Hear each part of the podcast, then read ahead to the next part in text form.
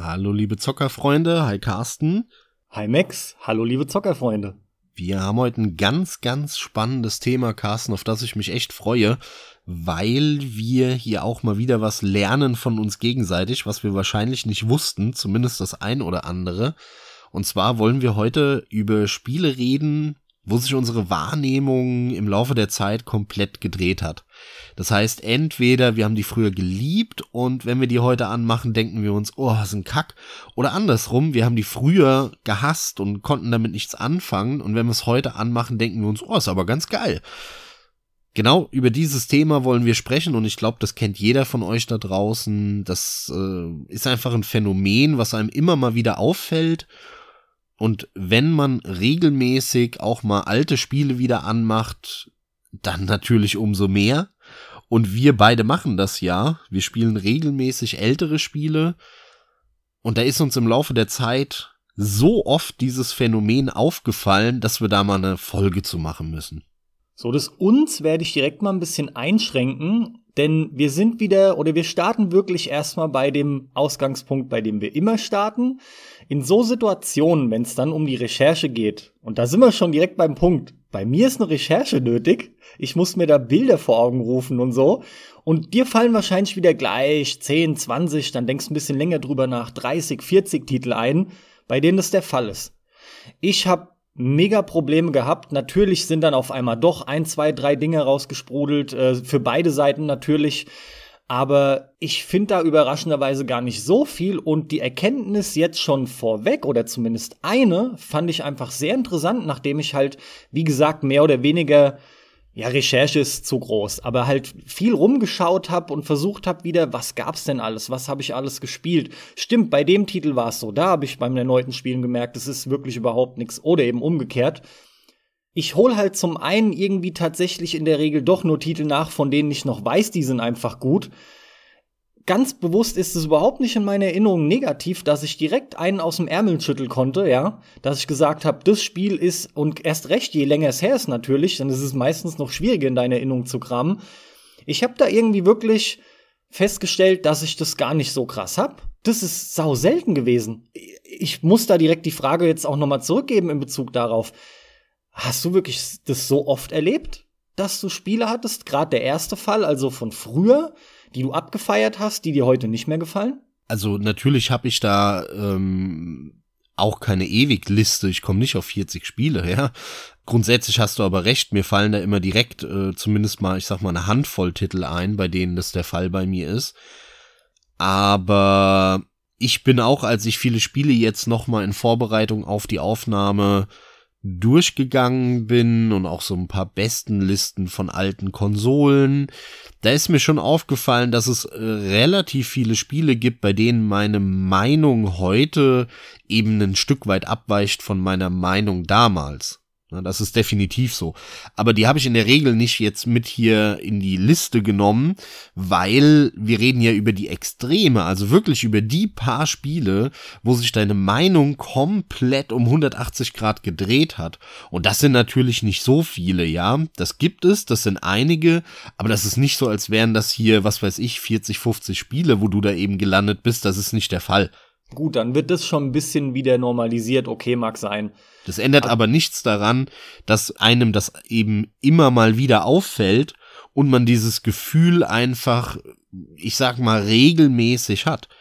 Wenn man ältere Spiele mal wieder spielt und so, dann hat man das einfach regelmäßig. Aber regelmäßig heißt ja nicht jede Woche, sondern eins im Jahr reicht ja auch. Ja, deswegen bin ich auch am meisten gespannt, was bei dir kommt. Ey, ganz am Anfang war es so krass, da dachte ich erst, weißt du was, du erzählst einfach über einen Titel nach dem anderen, ich gehe drauf ein und dann fallen mir nämlich Sachen ein. So ist es nämlich wirklich oft, das wissen wir beide und das ist dem ein oder anderen Zuhörer mittlerweile vielleicht auch bei mir aufgefallen. Die Art und Weise, wie ich Erinnerungen abrufe darüber, das läuft halt so bei mir, ja. Aber wie gesagt, ich habe mittlerweile auch eine Liste mit knappen zehn Titeln, vier da, sechs da und von daher bin mal gespannt, was kommt ich glaube, ein entscheidender Unterschied zwischen uns, warum mir das vielleicht etwas leichter fällt, ist die Tatsache, dass ich, ich glaube, wesentlich häufiger als du Spiele erneut spiele.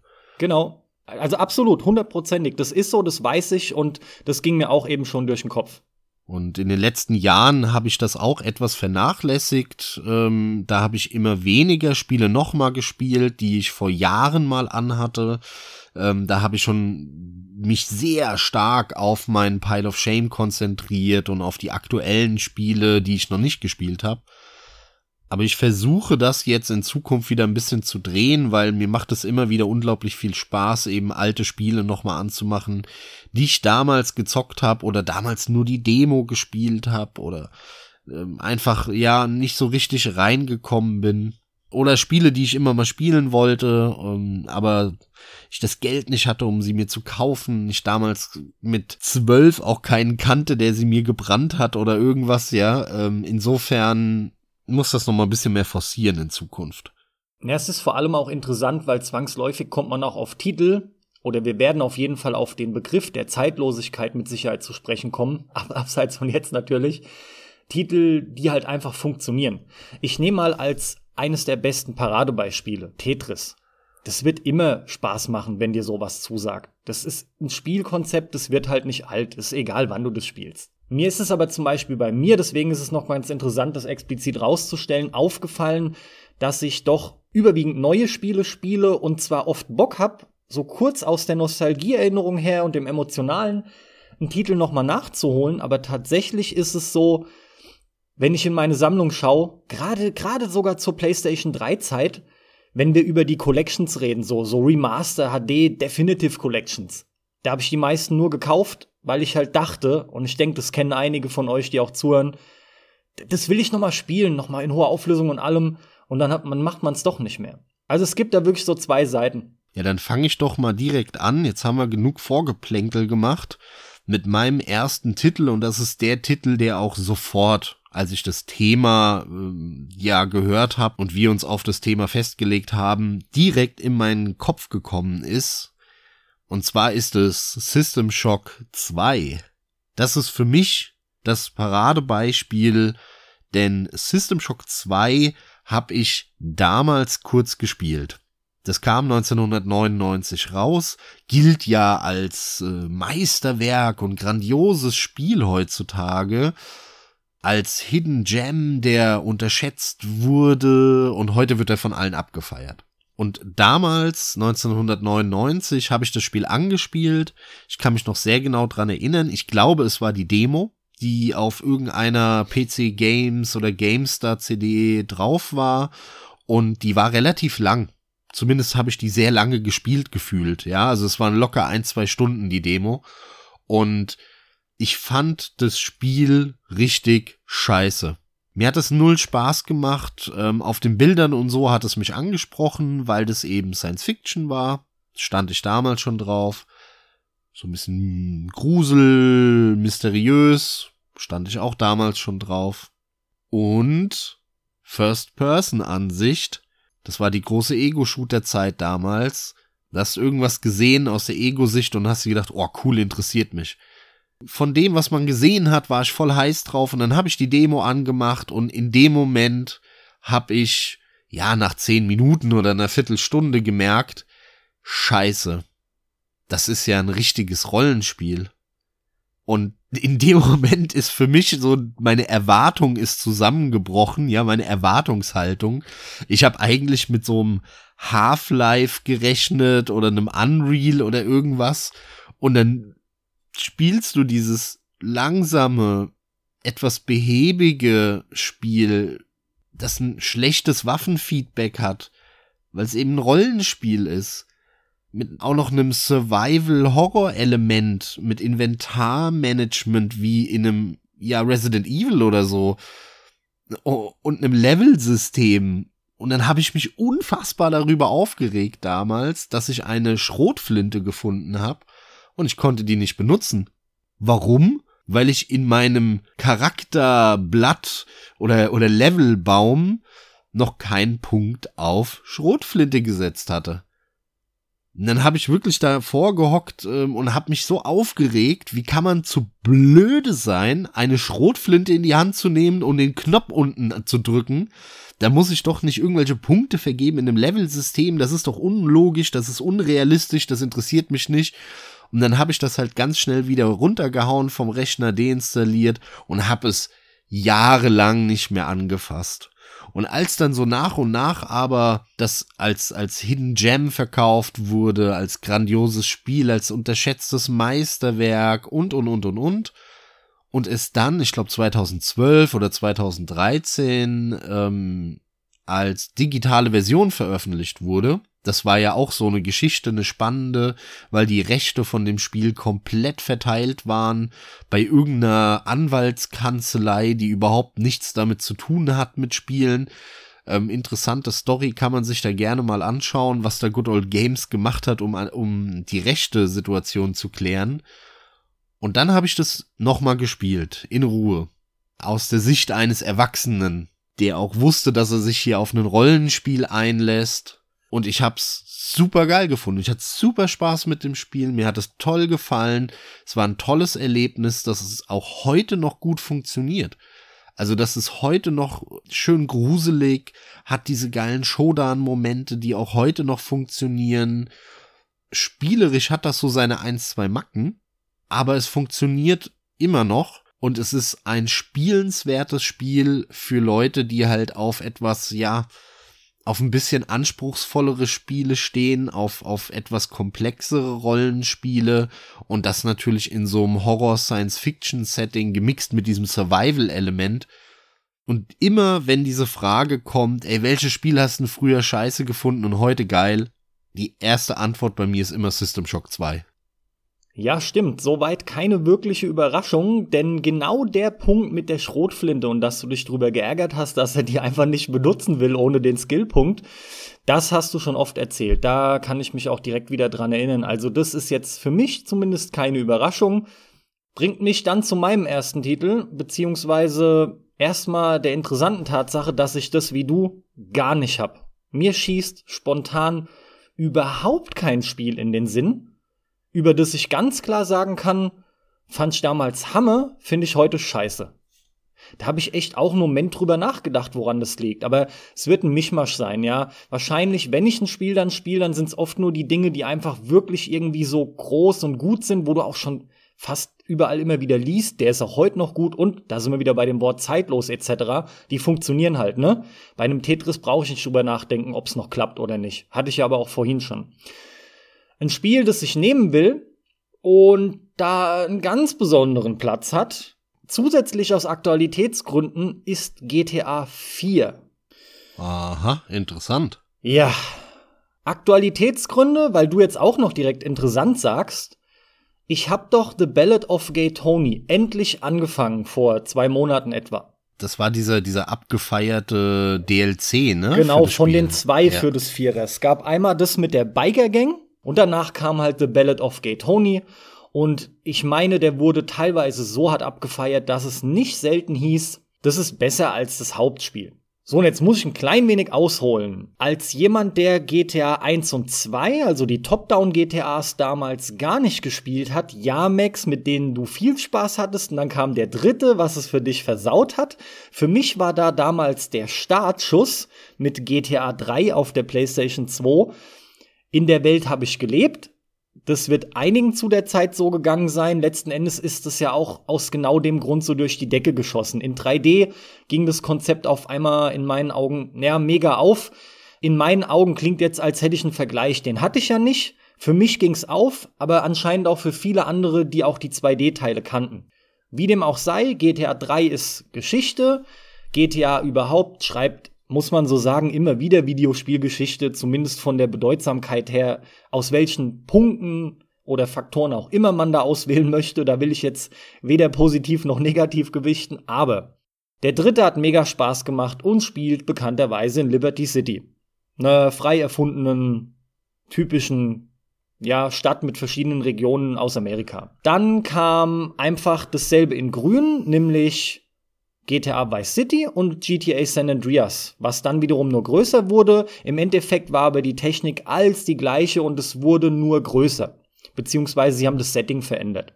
GTA 4 war dann das erste nächste GTA, nachdem ich mit den drei Vorgängern so viel Spaß hatte. Was für die neue Konsolengeneration kam, sprich der PlayStation 3. Ich habe mich da mega drauf gefreut. Es sollte wieder zurückgehen nach Liberty City, neue Engine, sah auch ziemlich cool aus. Dann kam das Spiel raus und spontan war ich geflecht von der Grafik, aber es gab auch ein paar Punkte, da habe ich das selber mit gemischten Gefühlen aufgenommen. Das kennt wahrscheinlich jeder. Zum Beispiel Fahrphysik war ein großer Punkt, der oft angesprochen wurde. Wird als eine der schlechtesten für Fahrzeuge generell oft genannt. Andere lieben es. Das geht da echt auseinander. Aber das war eine sehr eigene Physik. Ich komme ein bisschen auf den Punkt, nachdem ich das Spiel aber durch hatte, habe ich einfach gemerkt, ich habe da sau viel Spaß mit gehabt. Es hat trotzdem funktioniert. Für mich persönlich ist es trotzdem eines der schlechteren, aber das hat Bock gemacht. Und es war halt auch geil zu der Zeit zusätzlich mit der Optik. Es war einfach der nächste Push in Richtung sich in der Stadt austoben, die so lebendig wirkt wie vorher halt kaum was. Also war echt cool und ich wollte schon immer die DLCs zocken, aber eigentlich nur The Ballad of Gay Tony. Und es hat sich nie ergeben. Und dann habe ich mir gedacht, nachdem es jetzt vor kurzem gerade irgendeinen Sale gab, und es wurde auch per Patch, nämlich gerade jetzt vor kurzem beim GTA 4 der Windows for Live Service entfernt. Du kannst es ganz normal zocken, ohne irgendwelche Workarounds zu benutzen und irgendwo was rumfuschen zu müssen oder selber patchen zu müssen. Ja, dann habe ich mir gedacht, perfekt, dann kann ich ja wieder ins Hauptspiel einsteigen und warum nicht eigentlich gleich mit Ballad of Gay Tony einsteigen? Gesagt, getan. Ich starte das ja, Musik läuft, klingt ganz cool, dann kommen ja immer erstmal so nette Intro-Filmchen, du wirst reingebracht und dann kommt das typische und mittlerweile muss ich sagen 0815 GTA-Gelaber, das ich einfach nicht mehr hören kann, weil es nicht mehr originell ist. Die reden immer über den gleichen Kram, der Humor ist auch immer gleich und mir geht da keiner mehr ab. Ich habe jetzt zuletzt den fünften noch mal gespielt. Ihr wisst, im Epic Store gab's den gratis ja, es war es mir die ganze Zeit nicht wert, auch die 15 Euro auszugeben. Jo, und dann ging das mit dem Spiel los und anfänglich dachte ich trotzdem noch, hey, ist nett, du fährst hier rum, du ballest wieder ein bisschen, dummes Gelaber während den Gesprächen. Es war alles okay. Nicht besonders, aber noch okay. Und je mehr ich dann The Ballad of Gay Tony gespielt habe, umso mehr habe ich gemerkt, also Mission für Mission wenn es dann wirklich drauf ankam, die, die Fahrzeugsteuerung ist eine Katastrophe. Dasselbe gilt für das Schießen. Ich habe selten so ein ultra beschissenes Schießen gesehen und kann mich auch nicht mehr dran erinnern, dass das ansatzweise so in der Konsole war, aber war's wohl. Und ich habe am PC den Vorteil, ich habe dann immer gewechselt beim Laufen und Autofahren, ähm, habe ich das mit dem Pad gemacht und wenn wirklich Ballern war, was ja auch noch ein Deckungsgeballe ist in einem GTA, uh, dann was auch wirklich überhaupt nicht gescheit funktioniert. Dann ähm, habe ich dann mit der Maus gezielt, weil da waren Headies überhaupt kein Problem. Aber insgesamt hat das alles vorne und hinten nicht funktioniert. Dann finde ich das Missionsdesign schlecht, was du alles machen sollst. Ich weiß überhaupt nicht, wo ich anfangen, wo ich aufhören soll tatsächlich. Ähm, dass der PC-Port Schrott ist, weiß man ich habe es halbwegs mittlerweile dann zum Laufen gekriegt, The Ballad of Gay Tonys, haben sie wohl ein bisschen verbessert, aber von, von den GTA-Spielen ist das der mieseste Port, den es je gab. Das Ding läuft unsagbar schlecht. Dann fuckt mich dermaßen die KI ab. Ja, die war noch nie gut, aber die ist wirklich beim Vierer, die ist, die ist strunzdumm. Was ich alles vor den Cops dann noch getestet habe, du kannst da alles machen und da können wir auch nicht mehr reden über dass das irgendwie akzeptiert wird, damit du einen Spielfluss hast oder so. Nein, die ist einfach strunzdumm. Dann stört es mich mittlerweile auch, dass wenn du bei einer Mission ankommst, soll es da natürlich weitergehen. Die Gespräche, die im Auto stattfinden, die werden dann einfach abrupt abgebrochen. Das wird auch nicht mehr aufgenommen. Da passt also die ganze Länge nicht, wenn du zu schnell fährst. Du müsstest warten. Ich denke, das kann man sich ganz gut vorstellen da, da, passt für mich nichts mehr. Auch dieses ganze Feeling ist nicht mehr gut genug. Und das ist das Beste, was GTA 4 wirklich schon zu bieten hat. Und ich habe, wie gesagt, knappe 10 Stunden gespielt, so 8, 9 eher, um, um bei der Wahrheit zu bleiben. Aber das ist jetzt auch nicht so wenig. Ich weiß gar nicht, wie lang der DLC ist. Ich habe dann auch noch mal ins Hauptspiel reingeguckt. Aber das Spiel ist für mich einfach nur noch schlecht und wird von mir dieses Jahr eine klare 2 von 5 bekommen, beziehungsweise ich werde es halt noch mal als ähm, beim Vierer als erneut gespielt. Das stimmt nicht ganz, aber vor allem The Ballad of Gay Tony ist nagelneu für mich. Das ist schlicht ein schlechtes Spiel. Das ist auch nicht mehr durchschnittlich. Das kann froh sein, dass es eine 2 von 5 bekommt. Für mich grenzt es schon an der Katastrophe. Kein Plan, wie man das so abfeuern kann. Ich find's erschreckend, aber vor allem die Erkenntnis GTA 4, weil man abseits von der neuen Geschichte, The Ballad of Gay Tony ist nichts anderes als GTA 4 mit anderen Missionen. Sorry, aber das, mehr ist es halt nicht. Das ist ein Add-on. Und GTA 4 ist einfach erschreckend scheiße. Aber wenn ich mich richtig erinnere, dann fandest du das aber auch damals schon noch nicht so geil. Also, du hast dich natürlich da riesig drauf gefreut und ich kann mich schon noch dran erinnern. Ich hätte jetzt sogar gedacht, du hast es noch nicht mal durchgespielt damals, als es rauskam. Hm, deswegen hat es mich jetzt gerade verwundert, dass du gesagt hast, du hast sogar durchgespielt. Ich habe das hab sogar ich gar nicht mitbekommen. Ich habe das sogar fast zweimal durchgespielt. Also im Endeffekt äh, okay, sprang der okay. Funke über. Ich war auf einmal drin. Es hat Krass. nur unheimlich lange gedauert, weil es so viel gab, ähm, auf das ich mich umstellen musste im Vierer, nachdem ich halt, pass auf, ich habe mir einfach halt vorgestellt, aber wie viele andere, weil das oft normal ist. Ich krieg hier ein Spiel das einfach nur, das ist wie Dreier, wo du damals so abgegangen bist, nur, nur besser in allem. Es sieht geiler aus, da sind neue Sachen möglich, es ist detailreicher, die Steuerung ist verbessert, jenes ist verbessert und das war halt nicht überall der Fall und da kam halt auch eine gewisse Ernüchterung. Aber im Großen und Ganzen, nachdem ich da drin war, hatte ich damit echt auch Spaß. Ob das zum Teil auch nur durch die Grafikblenderei passiert ist, du mag durchaus sein da spielt ja absolut der Zeitgeist mit rein, der ja auch später, wenn du es nochmal spielst, oft verloren geht. Aber der Punkt ist, es stimmt zwar, GTA 4 finde ich ist das schlechteste von allen und ich habe das noch nie abgefeiert. Von daher ist es nicht so wie bei dir und System Shock 2. Aber mit dem Irren, dass ich da quasi falsch lag, wie ich es in der Erinnerung habe, hey, das ist voll eingetroffen und das hat mich richtig geschockt. Und das ist halt jetzt zufällig ein aktuelles Beispiel, weil ich es gerade anhatte. Und da habe ich mir gedacht, das kann echt nicht sein. Also zwölf Jahre her ist ja jetzt trotzdem nicht wenig und GTA 4, no way, das, das geht einfach echt nicht. Interessant, interessant. Ja, du hast eben es so schön gesagt. Technisch sieht man das natürlich vielen Spielen an, dass sie, ja, nicht mehr up to date sind und man verliert da dann grafisch schon bei manchen Spielen einiges. Und das bringt mich direkt zu meinem nächsten Titel, den ich nämlich früher als Kind oder als Jugendlicher super geil fand, geliebt habe, lange gespielt habe und heute muss ich leider sagen, geht gar nicht mehr. Und das ist Golden Eye für den N64. Das Spiel habe ich damals wirklich extrem gerne gespielt. Ich hatte ja selber kein N64, aber ein Kumpel von mir und der hatte Golden Eye und wir haben das wochenlang gezockt. Wir haben also sicherlich zwei, drei, viermal den Singleplayer durchgespielt. Es gab dann, wenn ich mich richtig erinnere, eine Missionsauswahl und wir haben dann ganz häufig eben die Hauptmissionen gespielt und die nochmal und die nochmal und die nochmal und in Summe haben wir das Spiel x-mal durchgespielt und haben dann immer abgewechselt, äh, eine Mission ich, eine Mission er und dann haben wir uns so den ganzen Tag quasi abgewechselt bei, bei den Singleplayer-Missionen und dann gab's da noch den Multiplayer. Der Multiplayer war super geil. Ich meine, wir haben auf so einem kleinen Röhrenfernseher, die früher so häufig in den Kinderzimmern zu finden waren. Ich weiß nicht, wie groß die sind, 12 Zoll oder irgend sowas. Da haben wir dann halt ernsthaft äh, im Splitscreen drauf gezockt. Wir beide haben da 20 Zentimeter vor dem Fernseher gehockt und das war einfach mega geil. Ich habe das so abgefeiert. Mir hat das so viel Spaß gemacht. Es war so ein tolles Shooter-Erlebnis. Und heute ist es komplett, aber wirklich komplett verpufft. Jeglicher Effekt, den dieses Spiel damals hatte, als es kam, in den 90ern, wirklich alles ist weg. Also die Generation, die das damals nicht miterlebt hat, die wird nie verstehen, warum dieses Spiel damals so beliebt und erfolgreich war.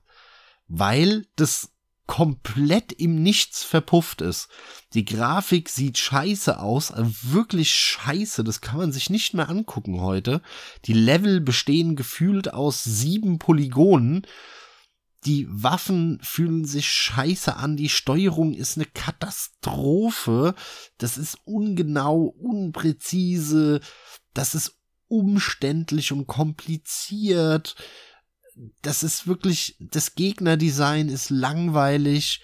Es gibt zu wenig Abwechslung, leere, wirklich leere Welten, leere Missionen, wo, wo es kaum was zu machen gibt.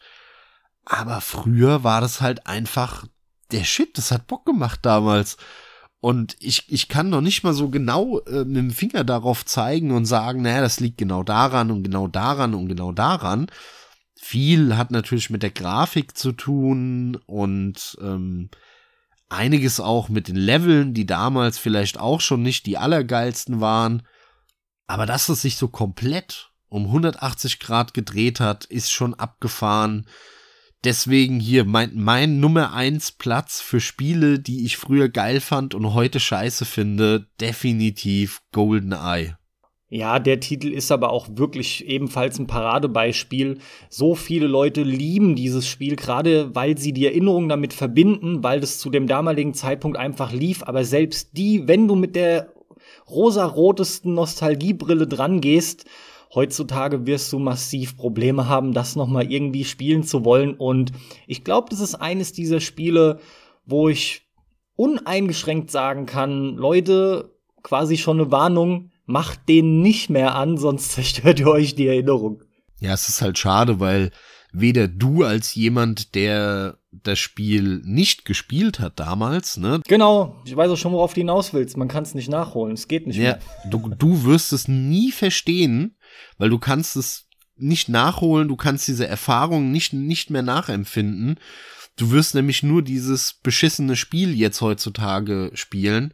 Und andersrum, für mich, der das damals abgefeiert hat, ist aber diese Erfahrung auch futsch, weil die kommt nicht mehr auf. Und zwar in keinerlei Hinsicht. Ja, so ist es aber immer wieder mit Dingen, die halt einfach in dem Zeitgeist nur funktionieren. Und das gibt's auch, das muss es auch geben, wird's halt immer geben. Generell zeitlose Dinge sind auch wirklich oft viel schwerer zu machen. Aber ich kann ja allgemein das Gefühl natürlich nachvollziehen, weil jeder kennt natürlich vom Grundsatz her oder von der Grundidee her dieses Gefühl, ne, wenn du ein Spiel hattest, was so abgeht. Aber ansonsten ist natürlich vollkommen richtig. Bei dem Spiel werde ich das nie nachvollziehen können. Ich bekomme es einfach nicht mehr hin, dieses Gefühl dann zu erzeugen. Dafür hätte ich damals spielen müssen, aber ich habe halt mit dem N64 generell nichts anfangen können. Ein zweites Spiel muss ich unbedingt noch nennen, weil das kam auch relativ schnell in den Sinn. Dann sind wir auch bei tatsächlich mal Titeln aus meiner Kindheit. ja, Kindheit. Obwohl ich über Mortal Kombat spreche, die Spiele galten auch damals als nie besonders gut und selbstverständlich sind so gewisse analytische Punkte ganz klar und auf der Hand liegend wie, ja, du warst klein und die Gewaltgeilheit und alles. Ja, es ist aber auch so. Das sind Punkte, die kommen dazu. Als Kind schaust du über vieles weg, aber Mortal Kombat ist für mich so ein Spiel. Und zwar Mortal Kombat 1 und 2, um konkret zu sein. Gerade den zweiten, den habe ich damals mit meinem Kinderfreund von gegenüber mega viel gespielt. Aber die Gewalt allem voran, die war halt großartig. Und dann war der so ähnlich wie Street Fighter. Der Punkt ist, man hat's schon immer gemerkt, auch als Kind, das spielt sich anders und so, aber im Endeffekt, wir haben das, wir haben das monatelang gespielt. Ich habe Mortal Kombat abgefeiert aus dem Ganzen, was es halt war. Und auch im Kontrast, in dem es zum Street Fighter stand und auch noch steht. Es ist dasselbe Genre, fühlt sich aber komplett anders an. Und damals abgefeiert und heute, das, das geht nicht mehr. Mir fällt einfach nur auf, wie viel schlechter das ist. Und vergleicht es, vergleicht wirklich ein Street Fighter 2, gerne die Turbo Edition zum Beispiel, ist einfach noch ein bisschen flotter, mit einem Mortal Kombat 1, 2 und sogar 3. Der Dreier war ja damals wirklich die Speerspitze von Mortal Kombat im 2D-Bereich, als der rauskam. Das sind definitiv die mit Abstand schlechteren Kampfsysteme. Und diese Mortal Kombat-Spiele, die gehen überhaupt nicht mehr an mich.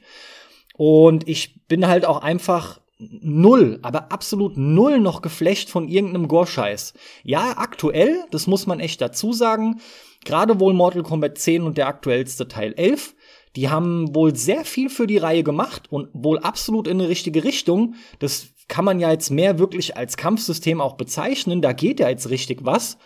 Und durchaus waren da einige Fatalities interessant zu sehen. Aber genau das habe ich gemacht. Ein Zusammenschnitt von den Fatalities. War cool, hab's gesehen. Dem tue ich vielleicht Unrecht, dass ich nicht spielen will. Aber wie gesagt, ich hole auch schon zu weit aus. Geht ja im Endeffekt halt um die alten Teile und die sind für mich, auch wenn sie natürlich spielbar sind, aber mir machen die gar keinen Spaß mehr und damals monatelang Spaß gehabt. Toll, haben Bock gemacht, war eine willkommene Abwechslung zu Street Fighter, geht gar nicht mehr.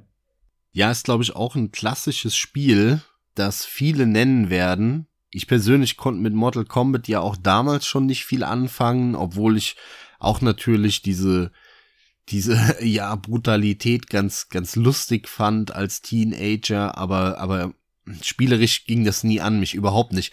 Insofern habe ich diese diese Differenz, dieses Drehen des Gefühls von positiv in negativ nicht, aber ich kann es voll gut verstehen, ja.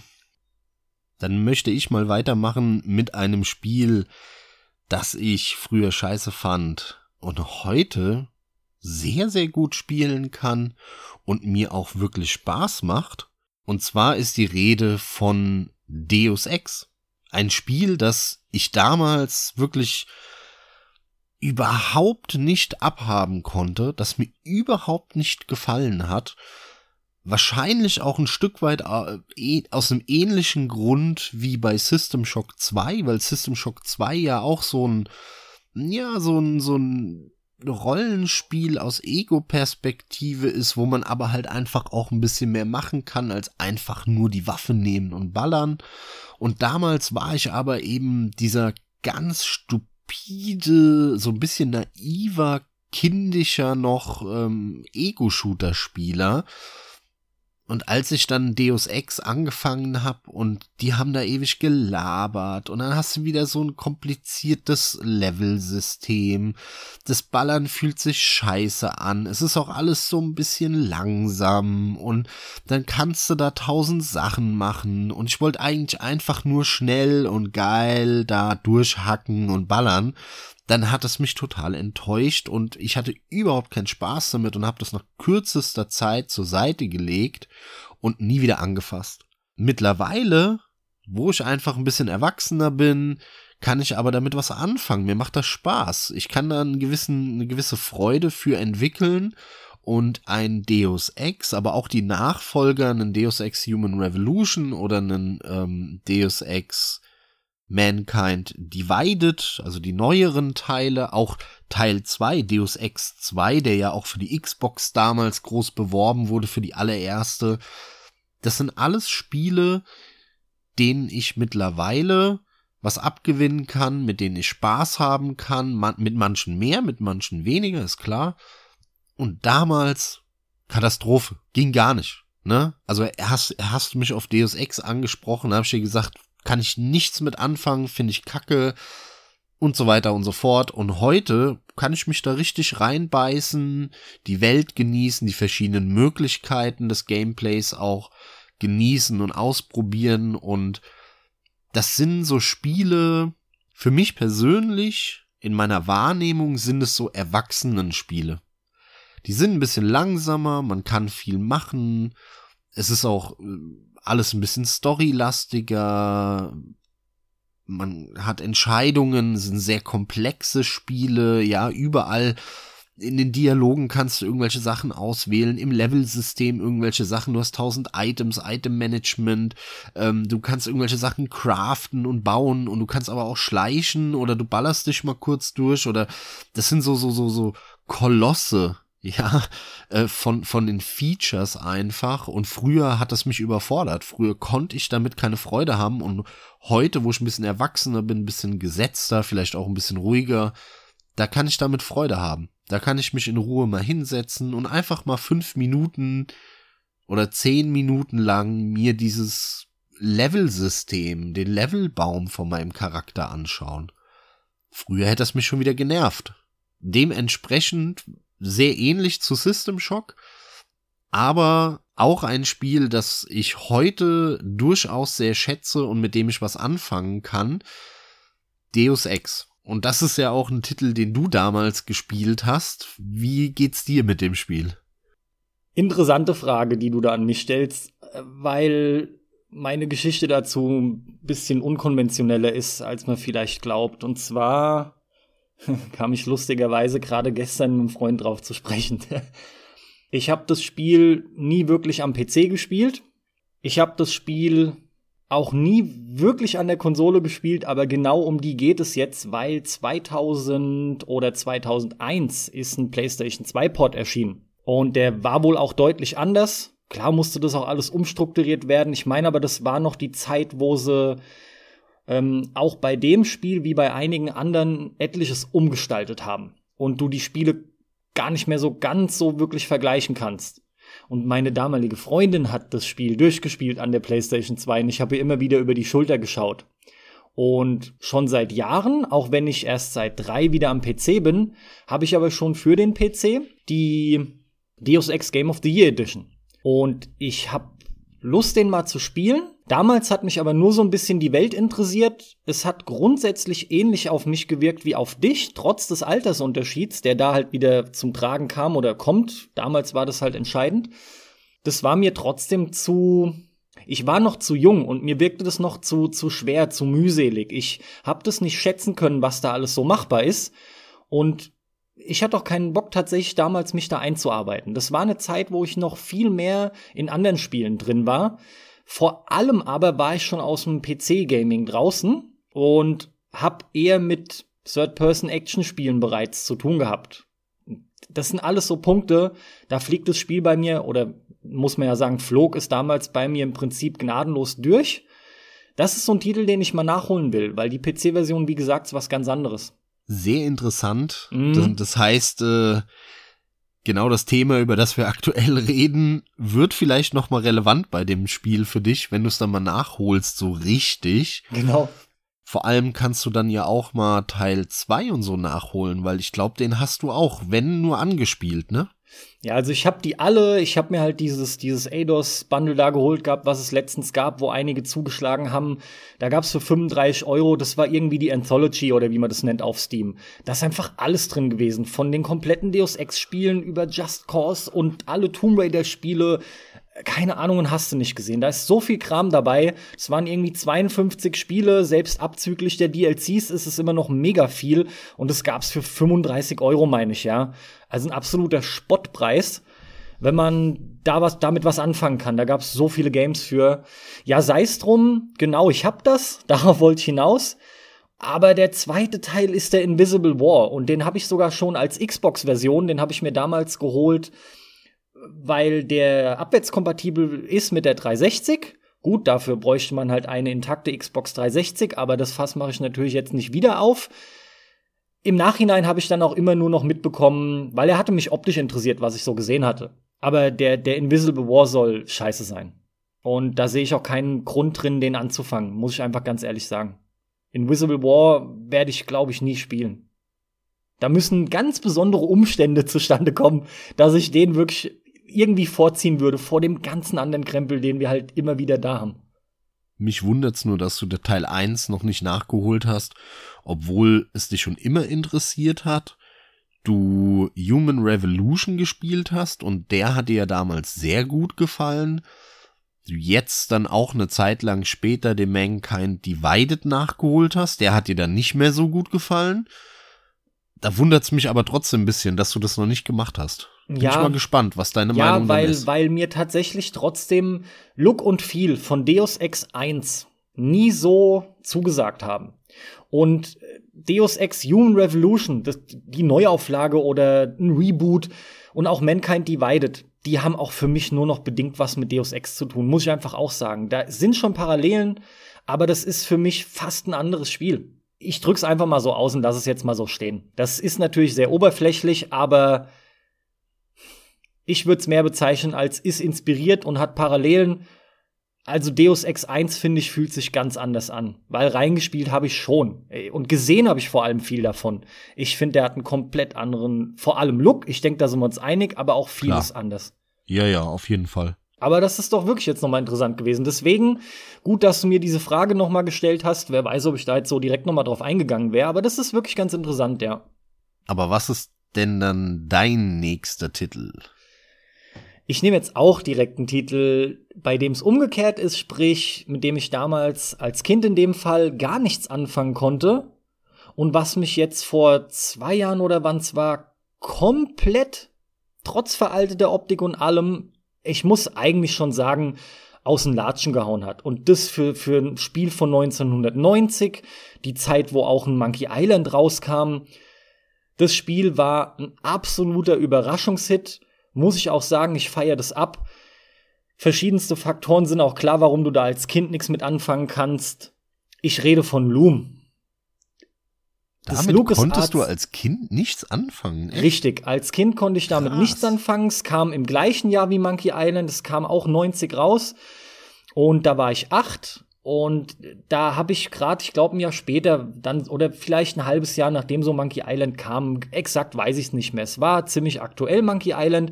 Dann habe ich angefangen Monkey Island zu spielen. Das war halt so das erste Point-and-Click-Adventure für mich. Es stimmt nicht ganz, gab ja hier und da schon Maniac Mansion und Zack McCracken, aber die waren schwer und für ein Kind einfach nicht gescheit zu kapieren. Ja.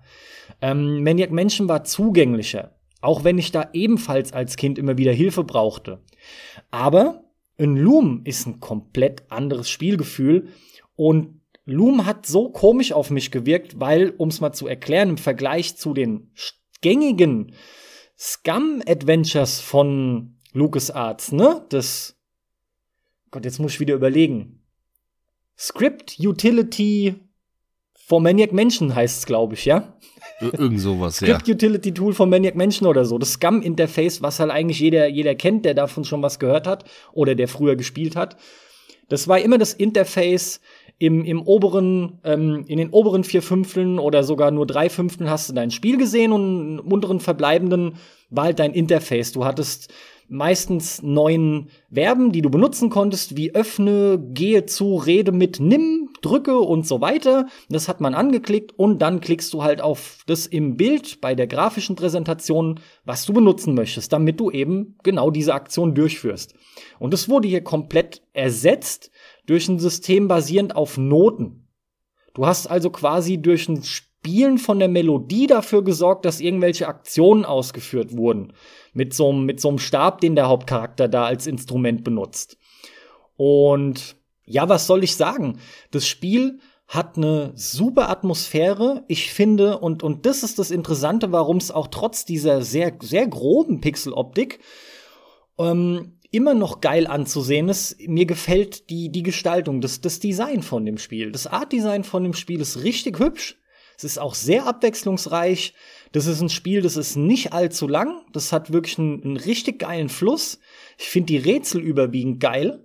Es spielt sich enorm gut und die Ideen, die halt drinstecken, basierend aufgrund dieser Töne und allem, was da so geschieht, die haben mich vollends überzeugt. Ich habe das auch erwähnt gehabt in einem Jahresabschlusscast. Wir hatten ebenfalls schon drüber gesprochen.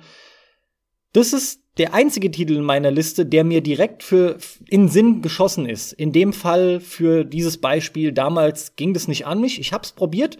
Das war mir zu kryptisch und die Atmo hat mir nicht so zugesagt als Kind. Und heute, das ist ein traumhaftes Spiel, um es wirklich mit dem Wort ganz bewusst zu beschreiben. Ich, ich finde krass, dass dir die Atmosphäre und die Optik so nicht zugesagt hat als Kind. Das ging mir zum Beispiel anders. Also ich habe das damals ähm, auch nur so am Rande mitbekommen, weil das halt ein Spiel ist, das so ein bisschen unterging damals in diesem Monkey Island Hype. Aber die paar Sachen, die ich darüber gesehen habe, damals in den 90ern, Anfang oder Mitte der 90er, die fand ich echt geil. Die haben mich angesprochen. Ich kam nur nie dazu und dann hatte ich eh meine Anti-Point-and-Click-Adventure äh, Jahre oder Jahrzehnt da war das dann ja auch ausgeschlossen, aber optisch hat das mich schon als, als, ja, Kind, Jugendlicher durchaus angesprochen. Finde ich total interessant, ne, weil für mich war das schon immer so ein bisschen, ja, ist ja so eine Fantasy-Welt, ne, mit äh, Zauberern und Drachen und Wald und Ja, so normal, bisschen- aber das sind bisschen wirklich mysteriös. Geschmäcker, die wir damals hatten. Das muss man einfach ganz klar sagen. Die kommen ja auch Interessant. immer wieder raus, ja. Lustigerweise nur mal am Rande. Ich guck da jetzt nicht weiter nach. Aber ich habe auch gerade mal die Wikipedia-Seite aufgemacht, wegen der Rezeption von Loom, weil du hast mich gerade drauf gebracht, ist im Hype von Monkey Island untergegangen. Da steht jetzt leider nicht viel mehr dabei, aber hier ist eine, eine Tabelle, so ein Balkendiagramm, Verkaufszahlen früherer LucasArts Adventures im Vergleich.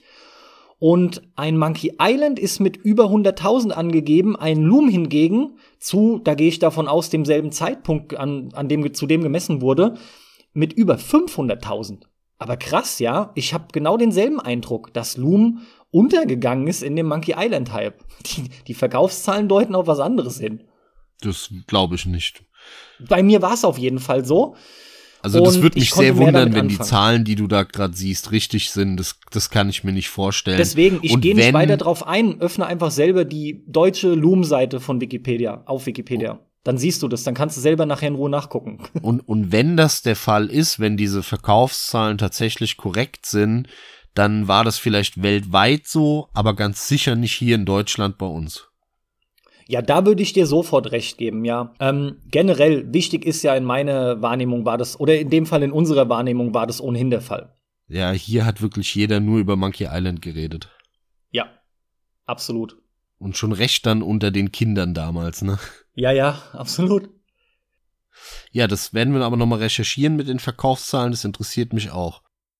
Dann komme ich mal zu meinem nächsten Titel, Carsten, und das ist ein Spiel, da wirst du jetzt leider nicht sehr viel mitreden können, aber es ist auch ein Spiel, das ich früher sehr, sehr gerne gespielt habe, das mich sehr beeindruckt hat früher, das ich sehr abgefeiert habe und das ich heute nicht mehr wirklich spielen kann. Und die Rede ist von einem Klassiker und jetzt werden mir wahrscheinlich einige widersprechen. Und zwar möchte ich ein bisschen über The Elder Scrolls Morrowind sprechen. Hm. Einige da draußen werden jetzt sagen, was war's Morrowind? Das war der geilste Teil von der Serie und na na na na na. Ja, jein. ich verstehe, wenn man das sagt, zu seiner Zeit war es das geilste, ja. Hat wahrscheinlich den größten, ja, Impact gehabt, als es rausgekommen ist.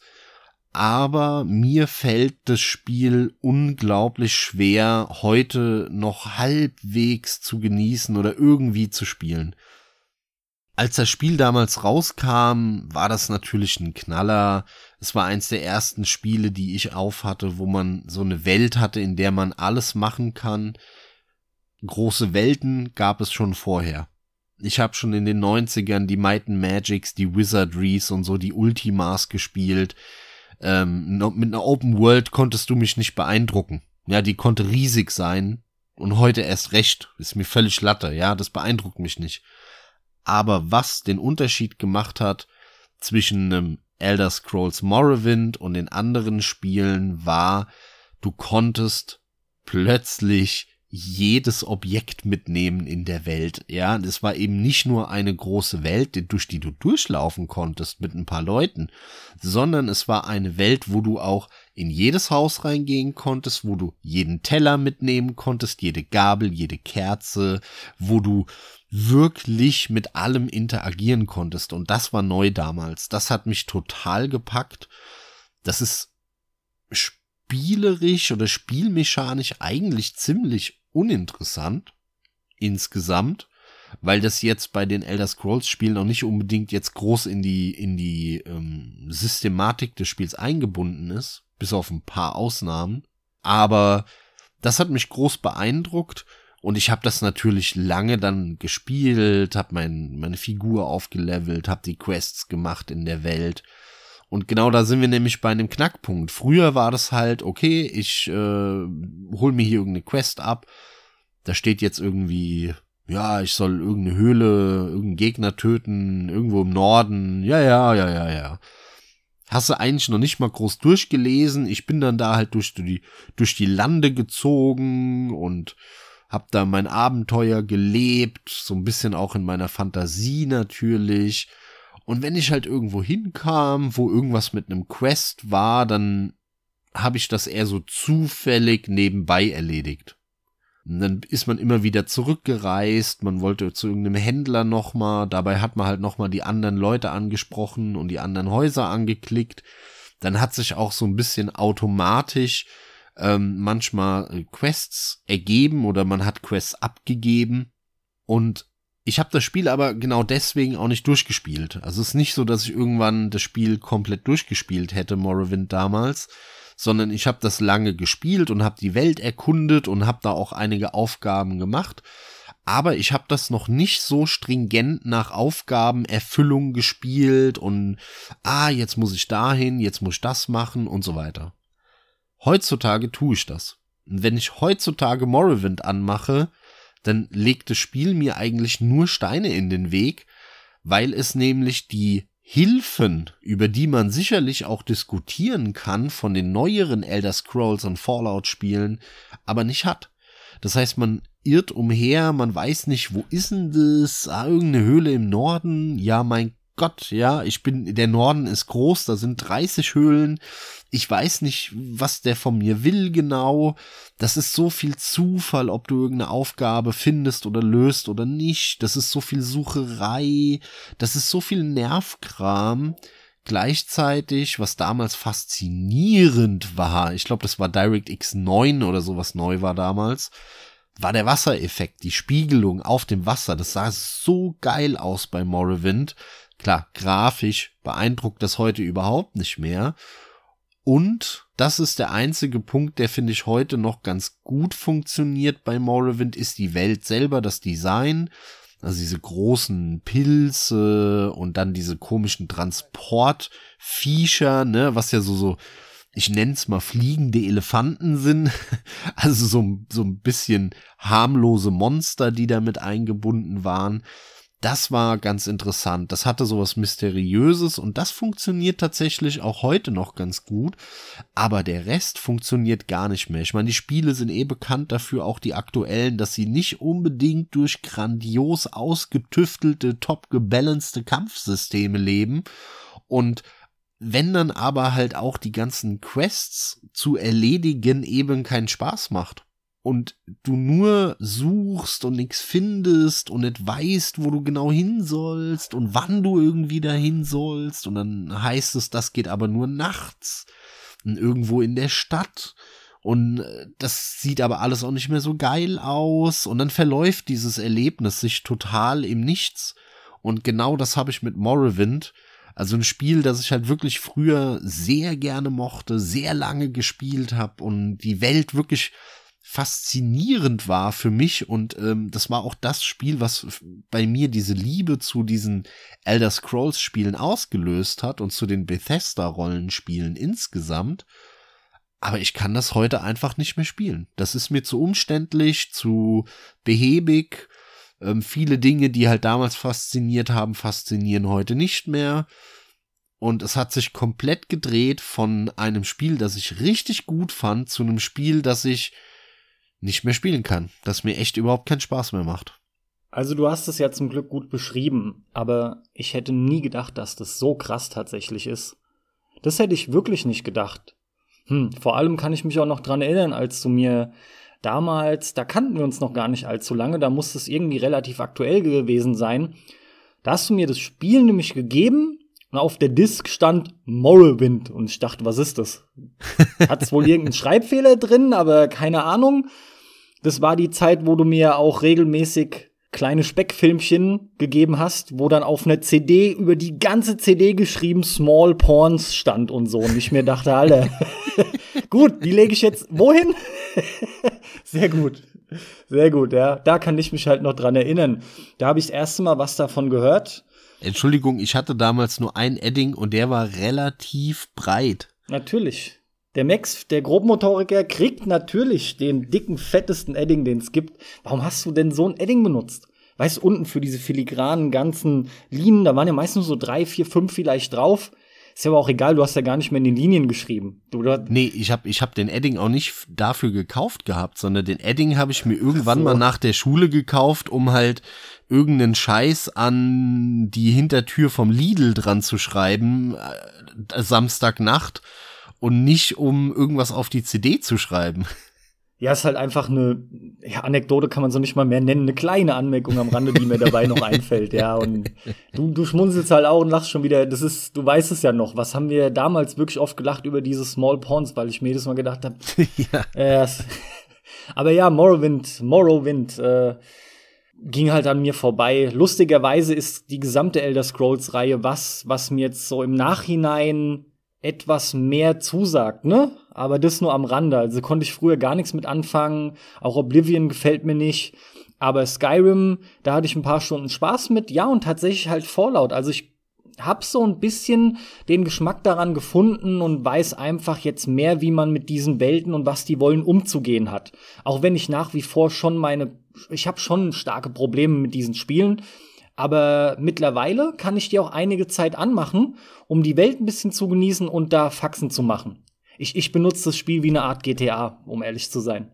Ja, es sind auch, das kann man, glaube ich, so ein bisschen zusammenfassen, relativ erwachsene Spiele, ne? Also es ist nicht so, als wäre das alles sehr quietschig, ähm, sehr schnell und ja, die, die legen auch nicht unbedingt sehr viel Wert darauf, jetzt ähm, sehr einfach zu sein, sondern das kann ruhig auch mal ein bisschen komplizierter, ein bisschen komplexer sein, dass man sich reinarbeiten muss. Die Themen, die behandelt werden, das ist jetzt nicht äh, hohe Ku Schreibekunst und hohe Philosophie, aber auch die Aufgaben sind eher, glaube ich, was für Erwachsene und nicht unbedingt für Kinder, ne? Insofern, ja, kann ich, kann ich das gut nachvollziehen, dass du da heute viel mehr anfangen kannst mit als früher.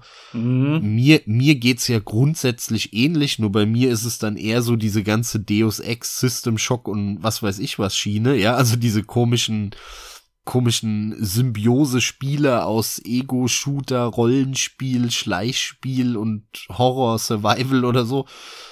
Ähm, ich habe aber damals halt schon relativ früh eine Faszination entwickelt für diese großen, etwas erwachseneren, komplexen Spiele durch die Zeit damals äh, Mitte der 90er eigentlich am PC.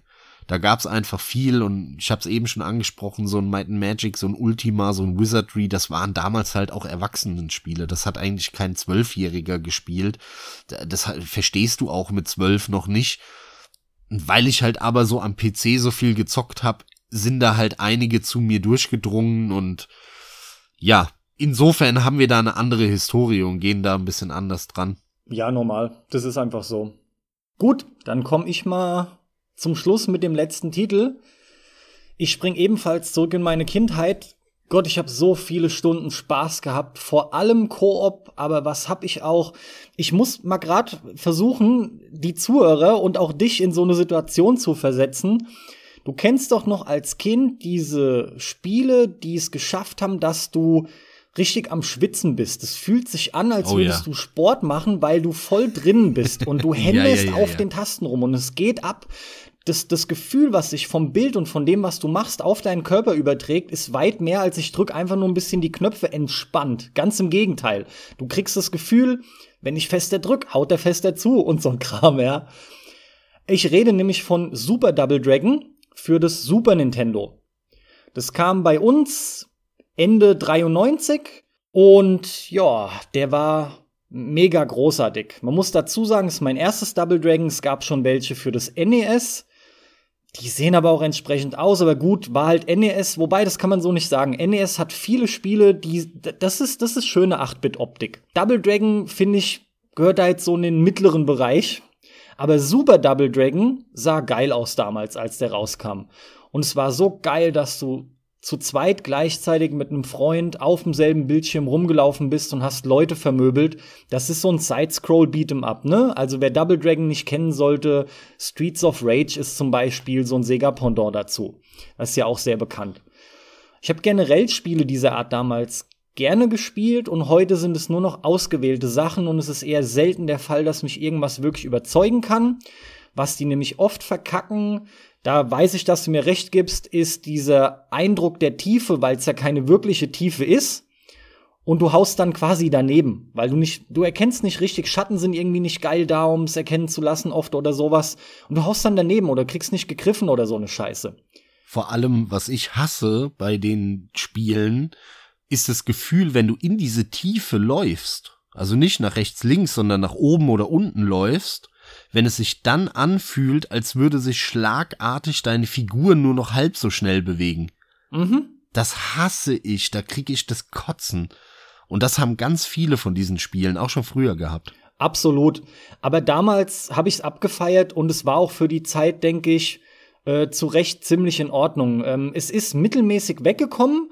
Woran das genau liegt, weiß ich nicht. Als Kind konnte ich es nicht so beurteilen, aber es gingen halt auch Koop-Aktionen ein oder zwei und sowas. Und du konntest Gegner greifen und dann hattest du andere Möglichkeiten als nur schlagen und treten. Und die Soundeffekte haben für mich gestimmt. Ja, also es gilt nicht als eines der besten Double Dragon Spiele, aber der war damals, das war großartiger Koop-Spaß und selbst alleine habe ich den oft angehabt.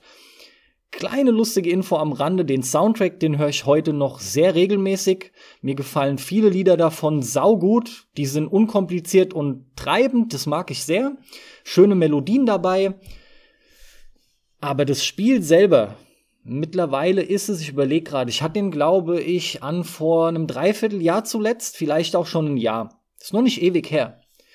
Das Spiel geht nicht mehr. Klar, das lässt sich schon noch spielen, wie das damals auch der Fall war, aber das, das kann ich nicht mehr akzeptieren. Das äh, fühlt sich überhaupt nicht gut an. Das Greifen hakt manchmal. Du greifst daneben, wenn du Gegenstände aufheben willst, die Gegner fallen gelassen haben. Oft fühlt sich das auch unfair an, wie dich Gegner auf einmal erwischen. Du hast das Gefühl, du kannst gar nichts mehr machen. Das Spiel geht überhaupt nicht mehr. Außerdem finde ich es sehr uninspiriert das braucht man nicht spielen. Anders als zum Beispiel ein Super Pro Protector, ein Contra 3. Ey, der macht, der macht auch heute noch Spaß. Ich weiß, jetzt habe ich wieder mal schnell noch so einen Titel eingeworfen, aber Super Pro Protector, Contra 3, also Super Pro Protector slash Contra 3, ne? Das eine ist der Ami-Name und das andere unserer in Deutschland oder für Deutschland. Das funktioniert. Und das ist hier alles nicht mehr gegeben. Da musst du dich mit so viel anfreunden und, und fünf Augen zudrücken. Nee, Super Double Dragon, ein Vertreter für mich der Reihe damals super geil, ohne Ende gesuchtet. Und heute kann mich das einfach nicht mehr hinterm Ofen hervorlocken. Ja, kann ich mir gut vorstellen, dass generell dieses Genre, egal ob man jetzt äh, ein riesen Streets of Rage Fan war oder ein riesen Double Dragon oder ein riesen was weiß ich was, da gab's ja ganz viele, dass man da einige Spiele nicht mehr spielen kann. Also das kann ich mir sehr gut vorstellen. Ich war ja noch nie ein großer Fan von dem Genre. Es gibt ein paar Ausnahmen, die mir da ganz gut gefallen haben. Zum Beispiel Streets of Rage hat mir damals ganz gut gefallen. Und das kann man auch heute noch spielen, finde ich. Habe ich immer mal wieder an. Aber äh, ansonsten, ja, ja, bei so einem Double Dragon kann ich mir gut vorstellen, dass du den früher ziemlich abgefeiert hast und er heute nicht mehr so geil ist. Ja, Carsten, damit sind wir am Ende unserer Folge. Wir haben ja beide noch ein paar Titel auf unserer Liste stehen. Die werden wir dann aber in Teil 2 besprechen. Vielleicht sind ja bis dahin auch noch ein paar wieder dazugekommen, ein paar neue Kandidaten. Und vor allem bin ich dann gespannt, was du zu Deus Ex zu sagen hast. Ja, genau, setz mich zum Abschluss noch unter Druck, dass ich jetzt nichts anderes auf meiner Liste habe, als Deus Ex 1 von Anno Domini zu spielen. Sehr gut. Das werden wir sehen, aber ja, da gibt es zum Glück auch genug und das ist durchaus ganz interessant. Das macht auch äh, genau deswegen wirklich Bock, mit dir darüber zu reden. Da hoffe ich, dass auch äh, anderen direkt was einfällt. Aber das sind auch so Dinge, die sind so ein bisschen dankbar. Das kann man nachvollziehen, wenn man selber spielt. Da, da, das kennt halt echt jeder. Ich glaube, so sind wir auch eingestiegen. Macht halt auch nur Sinn. Schauen wir mal, was dann beim nächsten Mal kommt, wenn dann irgendwann die nächste Folge kommt. Wenn ihr davon mehr wollt, sowieso nur angeben, dann kommt es ohnehin. Und es sei denn, wir haben Bock drauf, dann machen wir das selbst, wenn ihr schreibt, nein, bitte nicht, bloß nicht.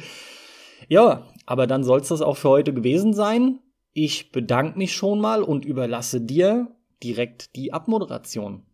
Die Abmoderation lautet Tschüss. Das war so klar. Macht's gut, bis dann. Ciao.